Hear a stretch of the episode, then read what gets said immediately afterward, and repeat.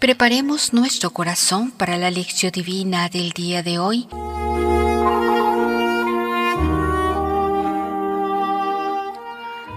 Estamos en el tiempo ordinario.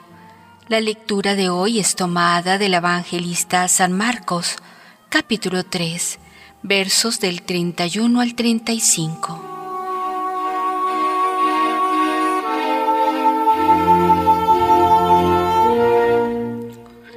Iniciemos este momento de reflexión con la oración.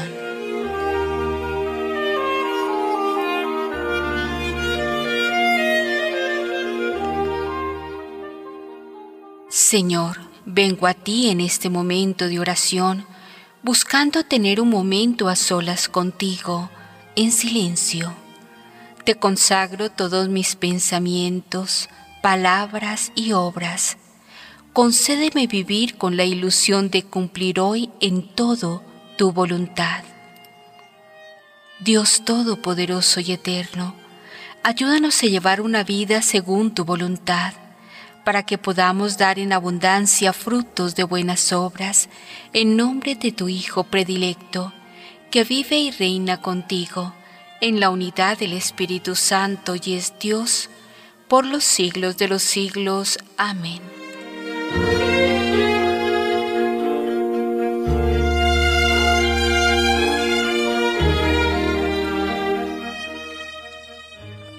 Padre mío, Aumenta mi fe, mi esperanza y mi caridad, para que renueve minuto a minuto mi opción por ti.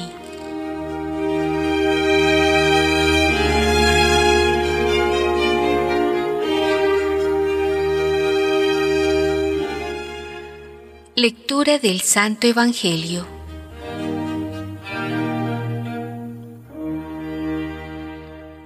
Llegan su madre y sus hermanos y quedándose fuera, le envían a llamar. Estaba mucha gente sentada a su alrededor. Le dicen, Oye, tu madre, tus hermanos y tus hermanas están fuera y te buscan. Él le responde, ¿quién es mi madre y mis hermanos? Y mirando en torno a los que estaban sentados en corro a su alrededor, dice, estos son mi madre y mis hermanos.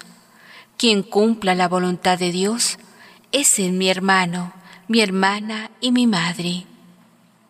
Palabra de Dios.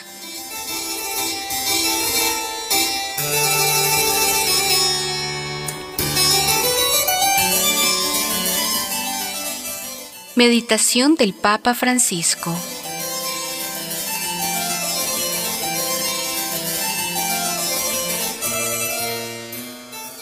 Jesús continuaba hablando a la gente y amaba a la gente y amaba a la multitud, hasta el punto que dice, estos que me siguen, esta gran multitud, son mi madre y mis hermanos.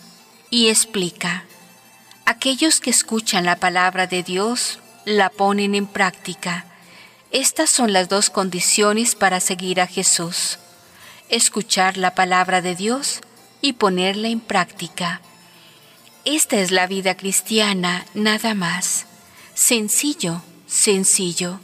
Quizá nosotros la hemos hecho un poco difícil, con muchas explicaciones que nadie entiende, pero que la vida es así.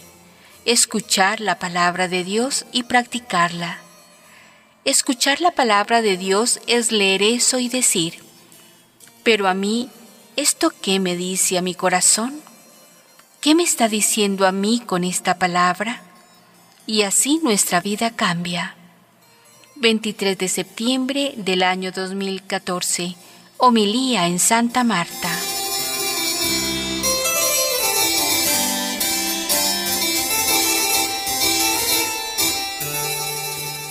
Reflexionemos.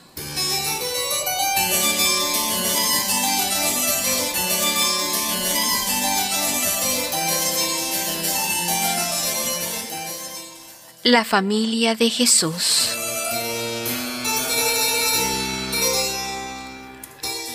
Los parientes llegan a la casa donde se encuentra Jesús.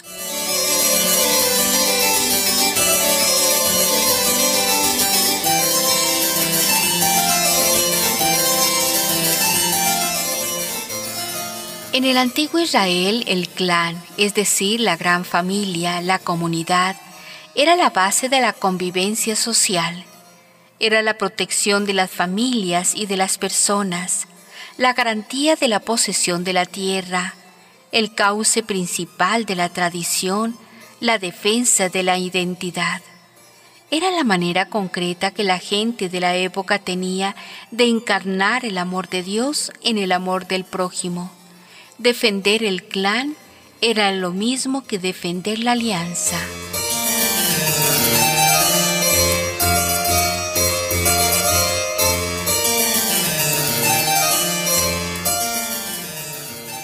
Ahí tenemos a Cristo que está predicando pero he aquí que de pronto alguien viene con la noticia de que su madre y su parentela quieren verlo.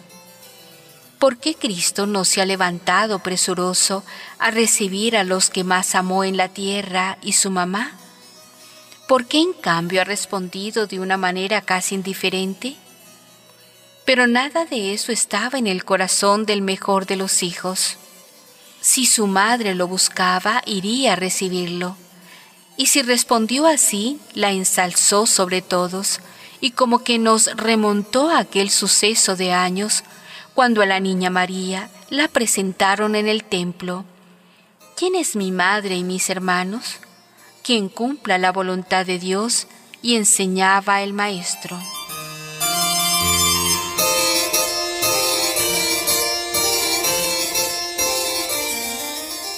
¿Y quién cumplió mejor en esta tierra esa voluntad de Dios sino María?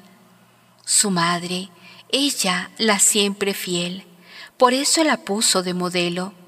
Todo aquel que llegue a cumplir los deseos de su Padre podrá asemejarse a aquella dulce Madre, fidelísima, a quien se le confiaron tesoros tan grandes y así como una vez fue presentada en el templo para consagrarla totalmente al Señor, ahora ella, de labios de su Hijo, fue confirmada en su ofrenda total ante el Padre Celestial, porque ella ha logrado vivir consagrada plenamente a los deseos del Señor.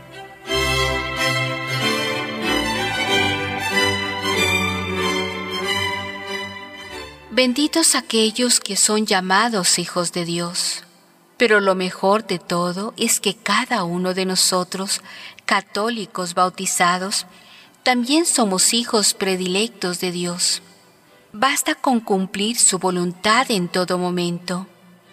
¿Y cómo saber cuál es la voluntad de Dios? Es muy fácil. A todos nosotros se nos pide ir a misa todos los domingos y fiestas de guardar se nos pide perdonar las ofensas que recibirnos, confesarnos y comulgar, hacer bien nuestro deber, evitar los vicios. Ahora, siempre hay que tomar las palabras de Jesús como verdaderas. De otra forma, nuestra fe no valdría nada. Y si Cristo dice que quien cumple la voluntad de Dios es su hermano, su hermana y su madre, yo quiero ser hermano de Jesús. Es cuestión de pensar un momento, tener a Dios como hermano.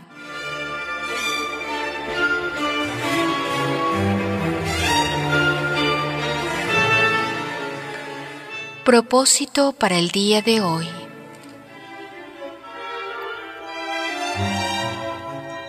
Pedir luz y fuerza al Espíritu Santo para conocer y cumplir la voluntad de Dios en mi vida.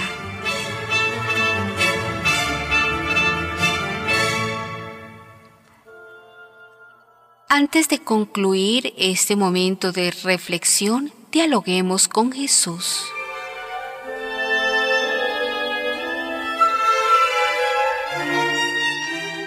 Gracias Jesús por considerarme como tu hermana, tu hermano, como tu madre pidiendo simplemente que te ame por encima de todo, que ponga tu voluntad en primer lugar, porque esta debe ser siempre mi norma suprema, por encima del ambiente, de las costumbres del mundo, de mis caprichos. Abrazar todo lo que me ayude a cumplir tu voluntad y rechazar lo que me estorbe para seguirla. Ese es el camino de la santidad. Señor, dame la gracia de convencerme de que no hay vida más fecunda y hermosa que la que se gasta cumpliendo con tu voluntad santísima.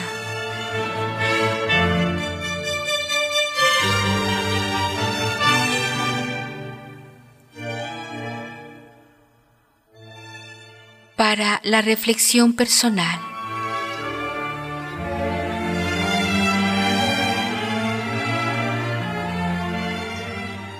Vivir la fe en comunidad. ¿Cuál es el lugar y la influencia de las comunidades en mi manera de vivir la fe?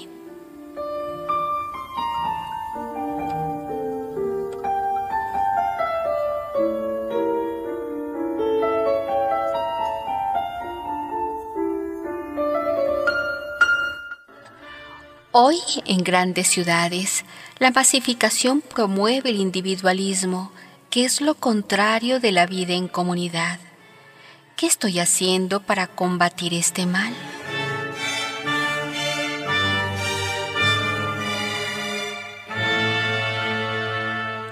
Concluyamos este momento de reflexión con la oración.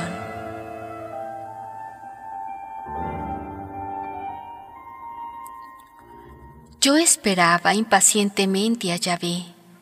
Hacia mí se inclinó y escuchó mi clamor puso en mi boca un cántico nuevo, una alabanza a nuestro Dios. Salmo 40, 2 y 4.